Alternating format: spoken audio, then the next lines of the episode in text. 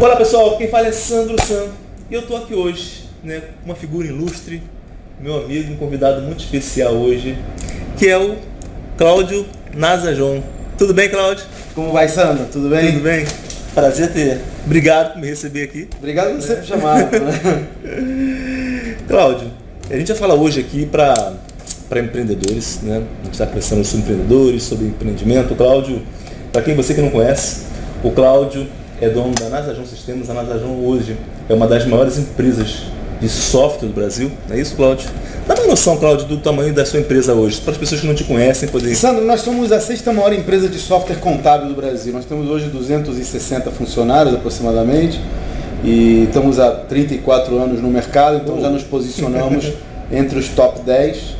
E no ano passado saímos como uma das 200 empresas que mais crescem no Brasil e estamos desde 2000. Nós somos uma das 150 maiores empresas de TI, de acordo com a IDG e algumas outras publicações. Quer dizer, a gente está ali, estamos no, estamos no ranking das, das 10 maiores do nosso setor. Legal, legal, legal. Cláudio, é, para a gente começar, né, sempre gosto de perguntar para meus convidados como é que nasceu a Nasajon, cara? Você está 34 anos, né? Já tem um tempinho, né? Uh, você sabe que passou rápido, né? Mas, na verdade, a Nasajon, ela, ela não nasceu, ela foi nascida, porque a coisa toda começou comigo como programador autônomo. Eu, eu trabalhava como estagiário na, no CPDERG, que hoje é o PRODERG, que é o Centro de Processamento de Estado, de dados do Estado do Rio de Janeiro. Então aprendi a programar ali no, no estágio. E eu já, já naquela época queria empreender, fazer coisas diferentes. Eu vendia cubo mágico, comprava cubo mágico no macro e vendia lá no, no aquele, trabalho. aquele é, aquele que, que fazia, eu comprava é no, atacado e vendia no varejo. Então eu já queria fazer alguma coisa assim diferente. Legal. E eu, e eu lembro que eu, quando começaram a vir os microcomputadores para o Brasil, eu comecei a ficar curioso com aquilo e comecei a procurar os fabricantes. Naquela época o computador era muito caro, você pagava o preço de um carro para comprar um microcomputador. E, eu, e o que eu fiz foi procurar os fabricantes, na época de SMAC, para ver se eles deixariam eu fazer um estágio é, não, não pago, não remunerado, mas para mexer no computador. Então você não tinha, você não tinha dinheiro para comprar o computador? Não, não tinha condição nenhuma. E aí você foi lá atrás de um estágio para aprender a usar Para poder usar, eu queria poder usar os computadores. Eu queria, estava curioso naquela época, 18 anos. E aí eu, eu conseguia desmar que deixou ficar lá. E o que aconteceu é que os vendedores viram que eu era espertinho, eu acho, e começaram a me puxar para ajudá-los a vender a máquina. Então eu demonstrava o computador usando software, eu desenvolvia software e mostrava as aplicações do computador. Então muito rapidamente os clientes começaram a me contratar para desenvolver o sistema. Então tinha um cliente, dois clientes, três clientes, quando chegou em seis eu já não podia atender sozinho. Porque eu não tinha computador, tinha que desenvolver na casa do cliente. Então virava noites desenvolvendo e tal. Então você vendia o serviço, não tinha o computador, né? né? Aprendeu a usar sem ter o computador, você começou a usar o computador da. da... Uhum. Não, isso é legal você falar isso, porque muita gente às vezes acha que tem que ter a situação ideal para poder empreender, para poder fazer alguma coisa. Não, né? Tava longe de ser ideal aquela situação, tava longe. Eu, eu, eu andava. Eu, o Rio de Janeiro é uma linguiça, né? Então eu andava de uma ponta a outra da linguiça várias vezes por semana para poder desenvolver. Até que a coisa ficou muito grande.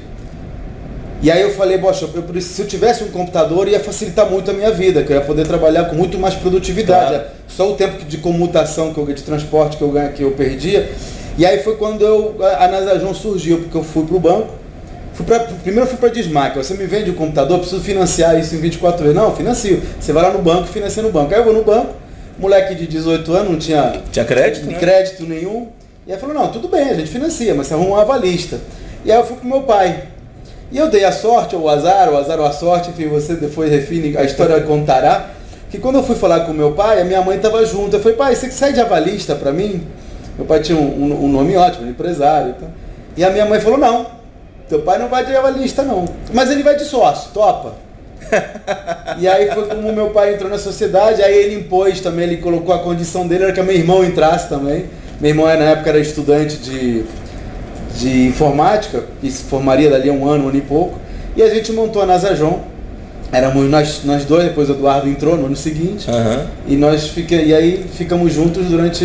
E o negócio começou a crescer. Vai fazer 34 anos já, 27 anos com meu pai e os últimos oito anos Eduardo e eu. E me fala uma coisa, qual foi para você nesse processo, quando você começou esse negócio, O, eu sei que imagino que em 34 anos você tenha tido muito, muitos, muitos dias de, né? Muitos dias de virada.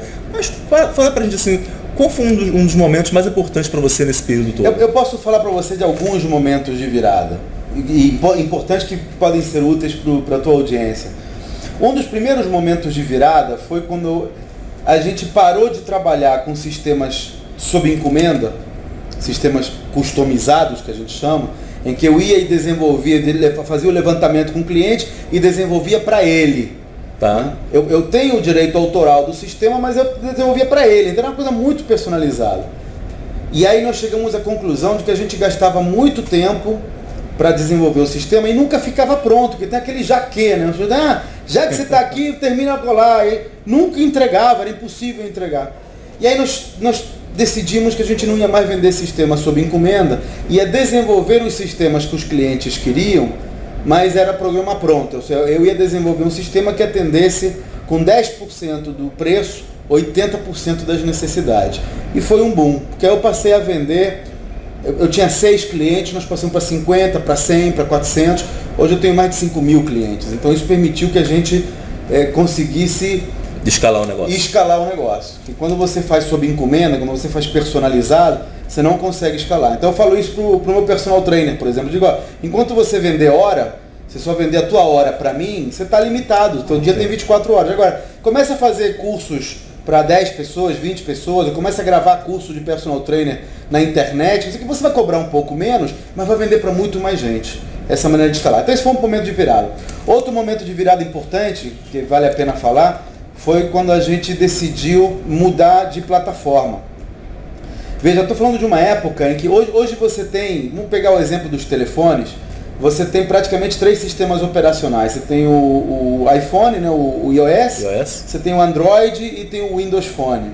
Então, imagine uma época em que, imagine se cada modelo de telefone tivesse um sistema operacional diferente. Porque é isso exatamente que a gente tinha em 1980. Cada computador, cada fábrica tinha o seu próprio sistema operacional. Era um inferno. Porque você não conseguia desenvolver um, um aplicativo para todos. Tudo. Era para um, se tivesse muito esforço, duplicado para dois, mais, mais um para três. É como, é como seria como hoje desenvolver aplicações para telefone se cada um tivesse seu sistema operacional. Então, e a gente era da Dismac. Então nós, nós, nós tínhamos o sistema operacional da Dismac e era nele que a gente estava na panelinha. Cada fabricante tinha sua panelinha de, fornece, de desenvolvedores de software. Né? E aí eu, eu, me toquei que era muito arriscado depender só da Dismac, e nós começamos a tentar desenvolver para outros, aplica para outras marcas. Foi uma época muito dura, porque como já tinha as panelinhas montadas das outras marcas, era muito difícil de entrar. Mas eu insisti, insisti, insisti, briguei com o meu sócio, falei, não, vamos pelo menos 20% dos nossos recursos, vamos aplicar aqui nas novas plataformas. E a gente conseguiu, e aos poucos foi entrando, a gente entrava na. Lembra que a gente entrava na CID, na Polimax, que eram outras fábricas, falava, olha, tá, eu tô aqui, se, se, algum dos teus clientes precisar de alguma coisa, e os teus fornecedores habituais não puderem, tá aqui meu cartão. E aí começou a pingar daqui, pingar da, da colar, pingar daqui, pingar da colar, daqui a pouco a gente estava nessas outras fábricas também. Isso foi, começamos uns dois anos antes da Dismac falir. Nossa. Então, se eu não tivesse tomado essa decisão e tivesse insistido nela, que é, é muito mais difícil, é muito mais é, complicado, eu hoje não estaria aqui para contar a história como na Zajon Sistema.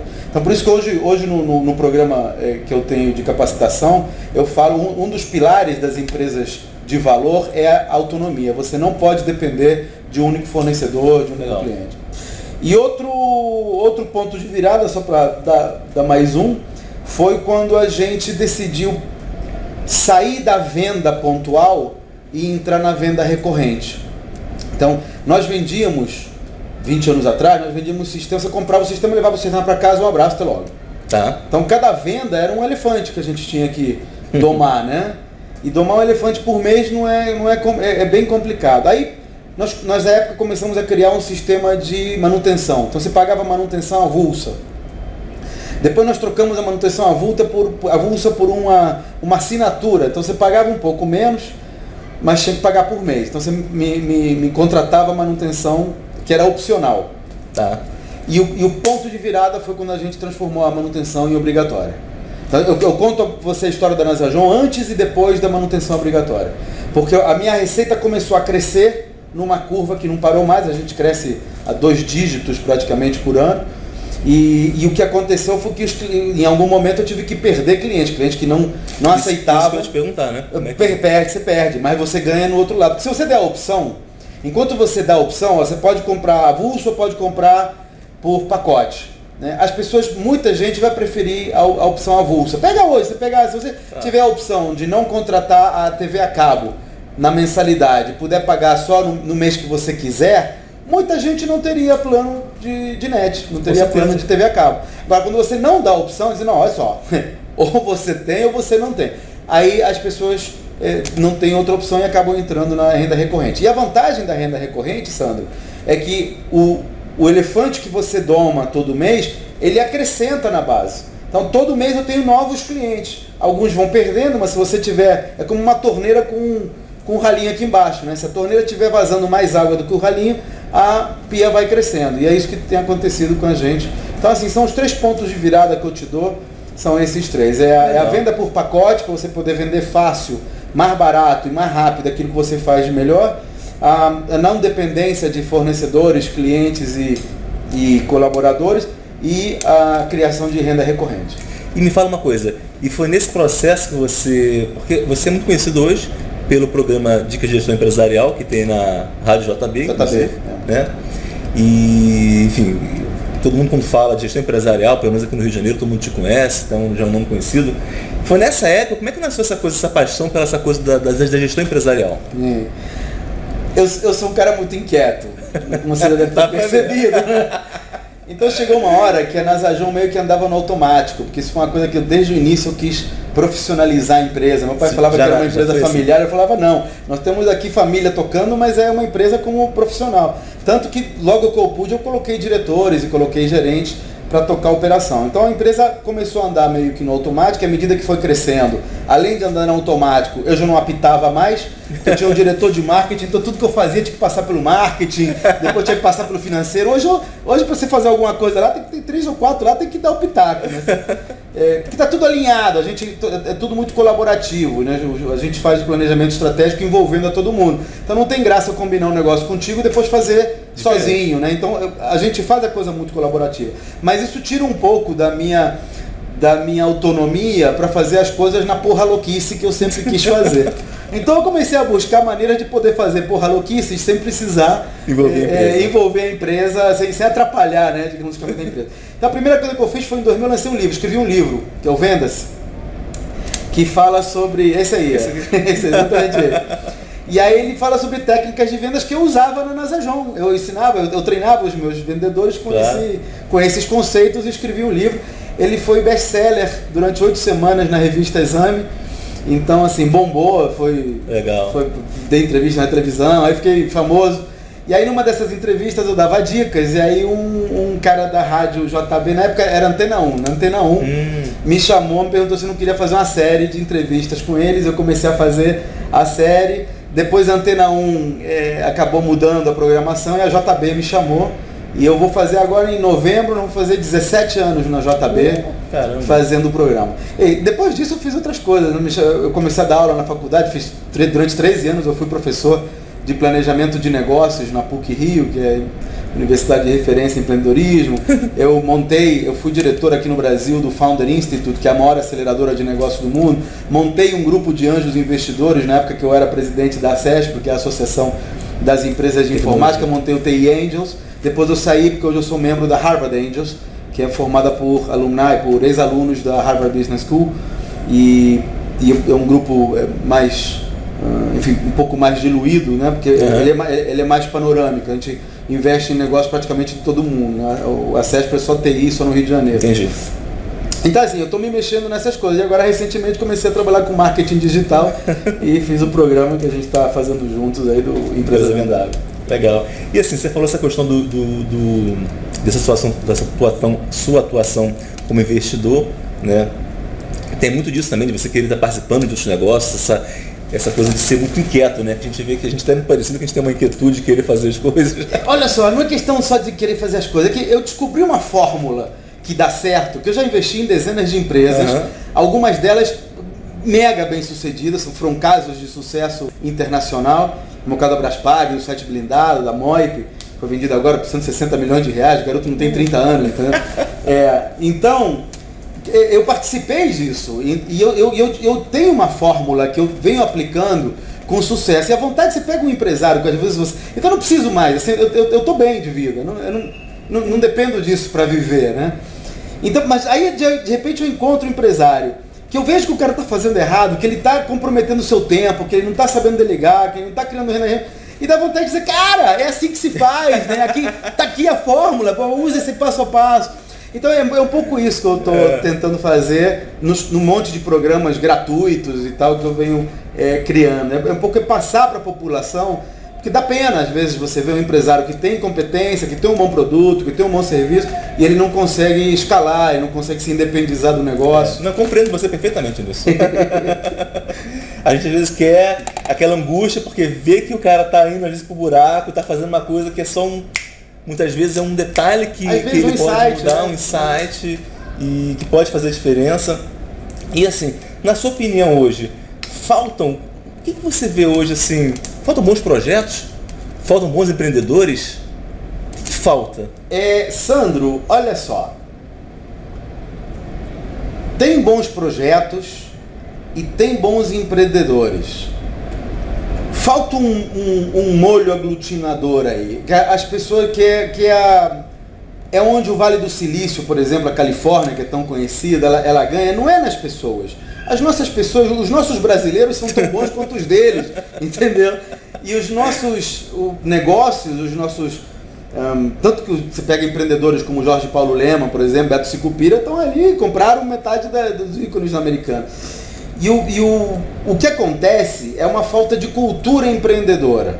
Às vezes o sujeito tem uma ótima ideia de negócios, ele é extremamente capaz de realizá-los, mas ele não sabe levar isso para os parceiros que ele vai precisar para conseguir os recursos necessários, por exemplo, para viabilizar hum, esse negócio. Muito legal isso. Ele não sabe apresentar, as pessoas não sabem o que é um discurso de elevador.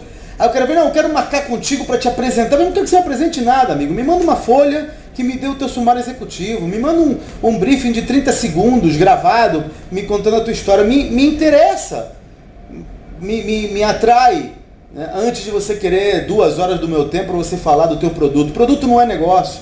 Cansei de falar para as pessoas, produto não é negócio. Tanto que o Porter já falava isso 30 anos atrás, precisa dos 4 P's, é produto, distribuição, precificação e promoção. Só, hoje tem 7, 8 P's né, que você, você trabalha. Mas então as pessoas acham, ah, eu tenho um bom produto, eu faço um ótimo serviço. Não é só isso. Tem um monte de coisa atrás disso. Então, o, o saber explicar o teu negócio para um investidor, ou para um parceiro, ou para um colaborador, as pessoas não têm essa cultura.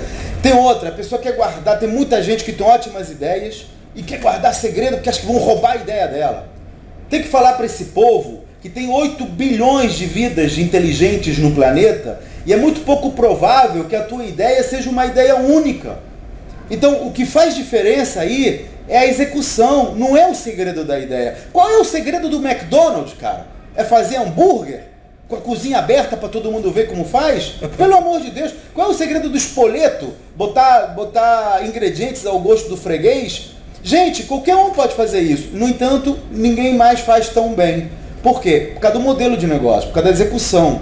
Então, assim, um dos meus maiores problemas hoje, quando eu falo com empreendedores, por exemplo, é convencê-los de que o segredo da ideia é negativo, é ruim para ele guardar segredo. Sabe, aproveita que você tem tua ideia e fala para Deus e o mundo como é que ela vai funcionar. Porque você vai pegar um investidor que vai te dar um pitaco, vai pegar um possível cliente que vai te dar um insight. Vai refinando a ideia? Vai né? refinando a ideia e você é único, você vai fazer do teu jeito. Mesmo se eu te contar uma ideia e você quiser replicá-la idêntica, nós vamos ter empresas diferentes. Pega o caso do Uber. O Uber tem um concorrente muito forte nos Estados Unidos chamado Lyft. Mesma ideia, mesmo conceito, mesma plataforma, e, no entanto, eles têm estratégias de negócios diferentes. O Lyft se voltou para o mercado americano, ele é muito forte nos Estados Unidos, quase desconhecido fora dos Estados Unidos. O Uber optou por uma estratégia de internacionalização, começou a crescer fora dos Estados Unidos. Não sei qual, delas, qual delas vai dar mais certo, mas são estratégias diferentes do mesmo produto.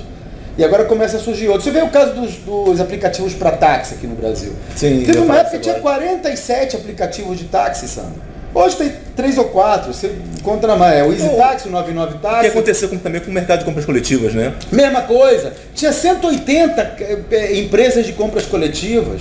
180! Agora você conhece, você ouviu falar de três ou quatro, é o Groupon, Peixe Urbano, você está entendendo? E, e aquelas que são nichadas. Então, a- a- o segredo da ideia ele vale muito pouco. O que vale mesmo é a maneira como uma pessoa executa e tem lugar para execução diferente. Você pode ter uma ideia de fazer, ó, não surgiu agora a, a hamburgueria do Madeiro? que é, o- o- você paga, sei lá, 50 reais um hambúrguer, uma coisa absurda. É muito gostoso, mas 50 reais um hambúrguer é um modelo de negócio diferente, ele não concorre com o McDonald's. É outro modelo, mas é o mesmo produto. É, Ou verdade. produto semelhante, não é tão diferente. Verdade, verdade, verdade. E me fala uma coisa, o que você acha que agora a gente está numa, né, Então, des- desculpa, só para terminar. Ah. O, o meu maior problema hoje como investidor, por exemplo, é encontrar bons projetos ah, de bons empreendedores e que saibam apresentar e receber ideias. É muito difícil. Esse, esse é um dos meus objetivos, por exemplo, no Empresa Vendável. É, é mostrar para as pessoas como é que elas podem formatar o seu negócio para receber investimento. Que vender a empresa, você pode vender 100%, mas também pode vender 20% em troca de um apoio de um Claro. grupo como o nosso, tem 60... E até se capitalizar fazendo E isso. se capitaliza e tem e aumenta a distribuição, etc. e tal. Mas para isso a empresa tem que estar preparada. Eu não vou investir um centavo numa empresa que depende do seu dono para a operação, né? Eu preciso do dono para criar a estratégia, não para operação. Eu não vou investir um centavo numa empresa que depende de um único fornecedor, que amanhã o fornecedor corta a torneira e a empresa desaparece. Então, eu como investidor, eu quero capacitar os empresários para que eles se, estejam preparados para receber investimento. Esse é um dos meus papéis nesse processo aí de capacitação. Não, legal, legal, muito interessante isso. E então, quer dizer, você acha que essa, esse, essa capacidade de poder se vender, de vender sua, sua, sua, sua ideia, vamos dizer assim, né? É uma das coisas que mais dificulta os empreendedores de terem acesso a capital, de terem acesso. Dizer, às vezes o cara pode ter uma empresa muito boa, uma ideia muito, ou então um projeto muito legal, mas ele não sabe nem mesmo chegar para alguém, apresentar e vender a ideia. Você sabe o pior?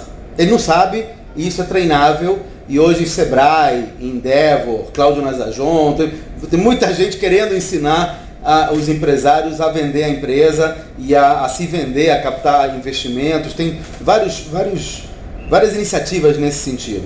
Mas sabe o que que é mais triste? É que tem muita gente que não chega nesse estágio. Não chega no estágio de querer se capacitar para buscar recursos de investidores porque acha que precisa de dinheiro. Então, uma das, uma das desculpas mais frequentes que eu que- escuto é ah, não tenho dinheiro. É. Ah, não vou. Por que, que você não, não, não empreende? Às vezes você pega um cara que é, sei lá, motorista de táxi, ou o cara que está trabalhando, ah, eu gostaria muito de. Por que, que você não faz? Ah, porque não tem dinheiro. Gente, não precisa de dinheiro. Você não precisa de dinheiro hoje para investir. Se você tiver uma boa ideia e você fizer um plano de negócio, plano de negócio, estou falando é 5 páginas, 10 páginas, um PowerPoint. Eu investi na Braspag, que se tornou a maior empresa de pagamentos eletrônicos da América Latina, num projeto de PowerPoint que tinha 12 páginas de dois garotos, um recém-saído da faculdade.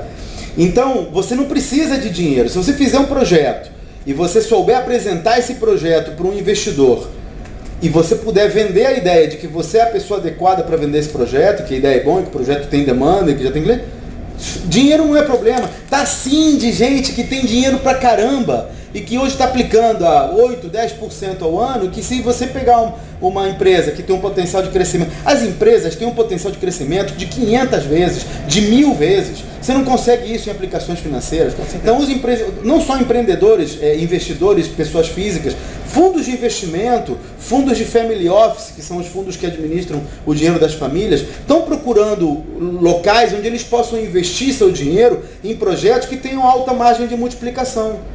E você não consegue multiplicar por 500 qualquer investimento financeiro, mas tem empresas que você consegue multiplicar até por 5 mil. E me fala uma coisa, você falou do exemplo da Braspag, que você investiu no PowerPoint. É, o que, que você olha? Porque, assim, obviamente, você, você- quando, quando o investidor investe numa ideia, num projeto, é, é uma ideia, né? Mas o que, que você olha que diz para você que, que assim, além, além da capacidade de saber apresentar, né? A gente sabe, o fato, do, empreendedor saber apresentar não é suficiente, não vai te dizer que ele vai ser um bom executor, que ele vai levar aquele projeto a fundo. O que, que você olha? O que, que sinaliza para você de que falar assim, olha, é, poxa, esse cara vai fazer isso, ele é alguém que eu posso confiar, porque ele vai fazer essa ideia acontecer. O que, que, que, que você olha nele? Como é, como é que você tem esse olhar treinado para isso? É, olha só, não é um negócio. Isso, isso, vamos começar por aí. Não é um negócio. O que eu olho não é um negócio. Claro que eu olho, eu, eu, vejo claro. o plano, eu vejo a proposta, mas eu sei, pela experiência, que esse plano não vai ser o mesmo daqui a 30 dias. Nenhum plano resiste a 30 dias depois de investido. Porque as coisas mudam, eles chamam de pivotar. As pessoas, o cara achava que isso aqui ia dar certo, mas não deu, aí ele vai para cá, ele vai para cá, até que ele ajusta o modelo. Eu vejo então a atitude do empreendedor. Também não é a capacidade dele de tocar o negócio, porque tem muito empreendedor que é capaz e que tem um projeto bom, mas o que, que eu vejo? É se esse cara vai ser capaz de ouvir ideias, de entender o mercado e de saber quando é a hora de pivotar. Se uma pessoa está muito apaixonada pelo projeto, por exemplo, e não vê outra possibilidade, eu já olho no canto de olho. Porque, pelo contrário, eu, eu uma, um, dos exercícios que eu fazia na época do, do Founder e depois da Startup Legacy, que foi um programa de capacitação empreendedora que eu lancei dois anos atrás, era, era obrigar o cara a ter três projetos na mão. Você entra com um projeto, mas o primeiro exercício, a primeira semana, era você criar mais, do, ele, mais dois projetos. Não precisa descartar, mas quero mais dois projetos e a gente vai, vai testar os três. Porque assim, eu não quero você apaixonado por um projeto. A paixão é cega. E eu quero você, eu quero você empreendedor. Eu quero você aprendendo com o que o mercado está falando. Vou te dar um exemplo. Nós começamos uma vez com um grupo, eu, eu investi uma vez num, num projeto de um grupo de, de alunos da PUC. Eram quatro, quatro garotos.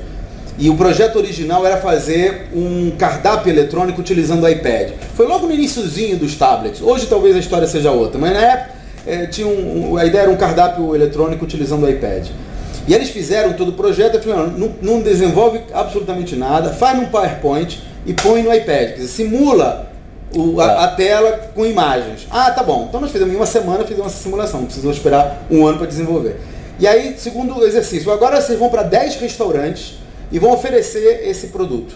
Mostrando nas imagens, né, com, com o simulador uhum. e protótipos, vão oferecer esse produto e vão ver o Ibope junto aos donos de restaurante. Aí eles voltarem, nós tínhamos marcado uma reunião semanal de acompanhamento. Então na semana seguinte eles voltam, todos cabisbaixos, dizendo que entrevistaram seis, não chegaram nem a dez, porque os seis falaram que não iam topar comprar. Mas como? O produto era perfeito, porque todo mundo ganha, né? Ganha o, cliente, né? cliente que tem muito mais informação ali. Às vezes o cliente estrangeiro vinha com cardápio em inglês, tinha foto, imagem. O, o, restaurante ganhava porque não precisava treinar o garçom, então circulava mais mesa, todo mundo ganhava. E aí os, os, os, os restaurantes não queriam. Por que não queriam? Porque eles achavam que aquilo ia transformar o serviço no self-service e os clientes não iam querer pagar os 10% da gorjeta. Então eles não queriam nem pensar no assunto. Aí dois deles falaram, mas se em vez disso for uma carta de vinhos eletrônica, aí eu topo.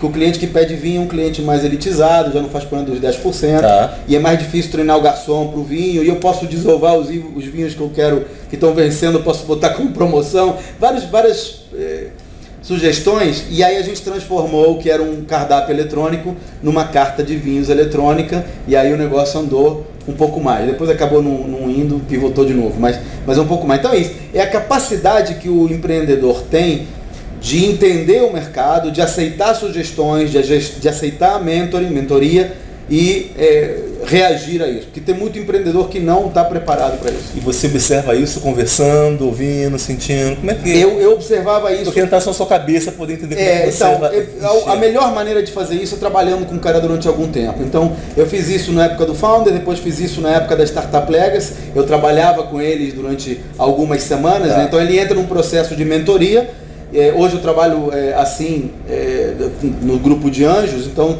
tem, um, tem algumas empresas, por exemplo, que eu estou dando mentoria antes delas fazerem a apresentação para o Harvard Angels. Então eu estou sentindo o sujeito, só, só vou indicar ele para investimento se eu sentir que ele é, é, bom de transa. É, a melhor assim. maneira, né? É. Se trabalha um pouco junto, não tem outra que é, Porque às vezes a gente tem uma primeira impressão, mas na hora que vai começar a fazer no dia a dia. Às vezes um workshop de quatro dias já te dá essa noção, né? Eu já fiz isso também. Mas é isso, é interagir com a pessoa e o que eu procuro é isso, é atitude. Me fala uma coisa, e para quem já está com um negócio hoje e está enfrentando a crise que está ali, né? É. como é que você, como é que você vê A gente está com alguns alunos, inclusive, no programa Empresa Vendável, né? A gente tem visto aí empresas fechando, né? a gente estava falando agora há pouco sobre a questão dos contadores que estão perdendo clientes. Como é que você vê, como é que, como é que essa, essa, essa galera que está sofrendo com a crise, seja porque está perdendo clientes, como é que você. É, o que, que você diria para eles? Como é que essas pessoas podem de alguma forma se virar e não sofrer tantos impactos dessa crise? Então, Sandra, assim, eu começo dizendo que a crise ela existe, mas ela tem um papel muito positivo na vida das empresas, que é despertar a criatividade. Porque ninguém é criativo quando o dinheiro está sobrando. Né? Você, você compra a solução. Quando você não tem dinheiro, as, as coisas acontecem. A gente viu a crise chegar, vou, vou te exemplificar isso com dados reais. A gente viu a crise chegar uns dois anos atrás, já se falava disso, a gente sentiu, tem os sinais, tem, tem indicadores que te mostram, acionam os alertas, e a gente viu que o setor onde a gente estava trabalhando com os nossos concorrentes, ele estava em, em decréscimo, porque os clientes dos nossos clientes passaram a ter dificuldades. E aí o dinheiro é um só, então ele circula, se não tem dinheiro a coisa não chegava até nós. Então nós sentamos, fizemos planejamento estratégico, lembro que tivemos reuniões inacabáveis para decidir qual era o caminho e a gente chegou ao caminho que era um caminho de migração de patamar. A gente passou a atender um outro tipo de cliente que demandava outro tipo de solução, que de demandava da gente desenvolver essas soluções. E durante um ano e meio aproximadamente nós investimos em desenvolver ferramentas para atender esse novo nicho de clientes. Tá. Quando a crise chegou, de fato, esses clientes a quem a gente tinha decidido atacar também sentiram a crise. O que, que esse cliente quer fazer? Ele quer reduzir custos. Então ele hoje tem uma solução que, que cobra, sei lá, 10, 15 mil reais por mês, por mês, para ser mantida, e eu tenho uma solução que ele paga 3 mil reais por mês. E que atende do mesmo jeito, que eu tenho, eu tenho, com os novos sistemas eu atendo a esse patamar de clientes. E eu tenho marca, porque não é um Zé, Zé Ninguém. Zé Ninguém tem, baratinho tem fácil, sempre, o tempo todo tem gente entrando, os novos entrando. Mas eu tenho marca, tenho 34 anos de uma marca que estava voltada para um outro segmento. Então é como se é como se a Fiat hoje lançasse um carro para fazer frente à, à BMW. É, você, aproveitou, você tinha um ativo que você aproveitou esse ativo de uma outra maneira, né? Isso, eu, eu mudei o ativo. Então, o resultado disso, nós em março do ano passado, que foi saiu nos jornais como o pico da crise, né, o maior, o pior mês em 20 anos, nós fechamos, nós batemos o recorde de vendas de 34 anos de operação. Oh, Vou repetir, no pico da crise, nós batemos o recorde de venda durante dois meses consecutivos. Batemos em março, batemos em abril. Agora, esse ano, no, no mês passado, por 30 mil, não bati o, o, Esse recorde. No, o recorde de novo. Agora, mês passado. Por 30 mil reais. 30 mil é, assim, é, é muito pouco. A gente fatura 4 milhões por mês. Então, 3 milhões por mês. Então, é, é assim, dá vontade de, de fazer um cheque né, para chegar no, no recorde. Então, o que que eu, o que que eu quero te dizer? É que a, crise, ela, ela atinge a quem não se prepara. Por outro lado, você tem, quando você tem ferramentas que ajudam as empresas a ir contra a crise, que é o meu caso, você tem clientes cativos. Então eu pego o cliente, por exemplo, eu estava falando com um cliente outro dia, que ele vende camisetas. E ele está sentindo a crise, as vendas diminuíram. Eu falei, cara, por que, que você não faz um clube de compras e você negocia, porque quando você tem. A vantagem do clube de compras é que você já sabe quem vai comprar de antemão. Sim. Então você pega os teus clientes, vê quem está afim de pagar metade do preço para receber uma camiseta por mês. E você com isso consegue negociar preços muito melhores com os fornecedores, porque o fornecedor de produtos tipo sapato, calça é, e por aí vai, ele te, ele te fatura às vezes a 90 dias. Mas ele cobra, não tem almoço de graça. Alguém paga esse juro, né? Então, se você paga ele antecipado, você consegue reduções às vezes tão fortes quanto 20%. 20%, porque você pagou 30 dias na frente. Porque eles precisam, por quê? Porque ele não é só o juro. Esses caras eles antecipam recebíveis, então eles pagam ao banco para receber na frente. Se você paga na frente, você já consegue esses 20%. Se você repassa esses 20% para o teu cliente, só aí você já tem um ganho de de, de, importante, todo mundo está ganhando. Fornecedor ganha, o cliente ganha, você ganha porque você mantém a roda claro. girando. Então, há soluções que você pode trazer na crise para aumentar as suas vendas. E eu, eu, sempre digo que as crises são boas para despertar criatividade por causa disso. É quando vem as maratonas de ideias. Outro dia a gente, eu estava contando de um caso de como eu reduzi quase pela metade o meu custo de produção de manuais porque uma funcionária deu a ideia de reduzir meio, meio centímetro o tamanho da folha. Ninguém tinha pensado nisso antes. Então é esse tipo de coisa. Você chama os funcionários, faz concursos de ideias, então você dá um iPad aí para quem der uma ideia é, matadora do mês que, que, reduza o custo em X%. É, algumas empresas, inclusive, têm alguns programas de, onde incentivam os funcionários a, a, apresentar ideias e premiam eles é em função disso. Eu não vou dizer para você que não tem crise, que isso é clichê, não é crise, que crise, não, tem crise, mas é um ótimo, é um ótimo momento para as empresas buscarem é, despertar é, criatividade. O negócio não é desesperar, despertar criatividade. É né? isso. E me fala uma coisa, cara, a gente está tá, tá, estamos, estamos encerrando já, estamos aqui já com um tempo. É, se você tivesse que começar hoje, né? Começar hoje, de recomeçar hoje de uma maneira, e tirassem tudo que você tem, se não tivesse dinheiro, se não tivesse nada, como é que você recomeçaria hoje, né? O que, que você faria hoje para começar? Como é que você recomeçaria hoje? Eu aplicaria os cinco pilares desde o início. Então comece identificando a vocação, o que, que você pode fazer com a tua habilidade, com, com o que eu sei fazer, o que, que eu posso fazer com o que eu sei fazer, de, de, de mais rápido e mais é, treinável.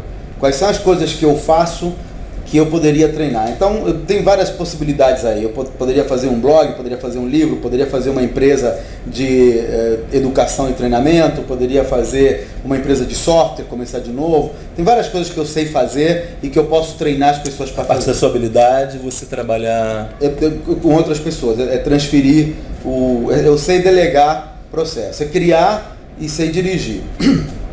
Depois eu procuraria autonomia, quer dizer, eu não eu começaria um negócio que não dependesse de um grupo pequeno de clientes, nem de um grupo pequeno de fornecedores, nem de pessoas específicas. Ia atrás de investidores? Depois eu, eu procuraria, no, no, pilar da lucratividade, identificar empresas que pudessem servir de, ao mesmo tempo, investidoras e canais de distribuição.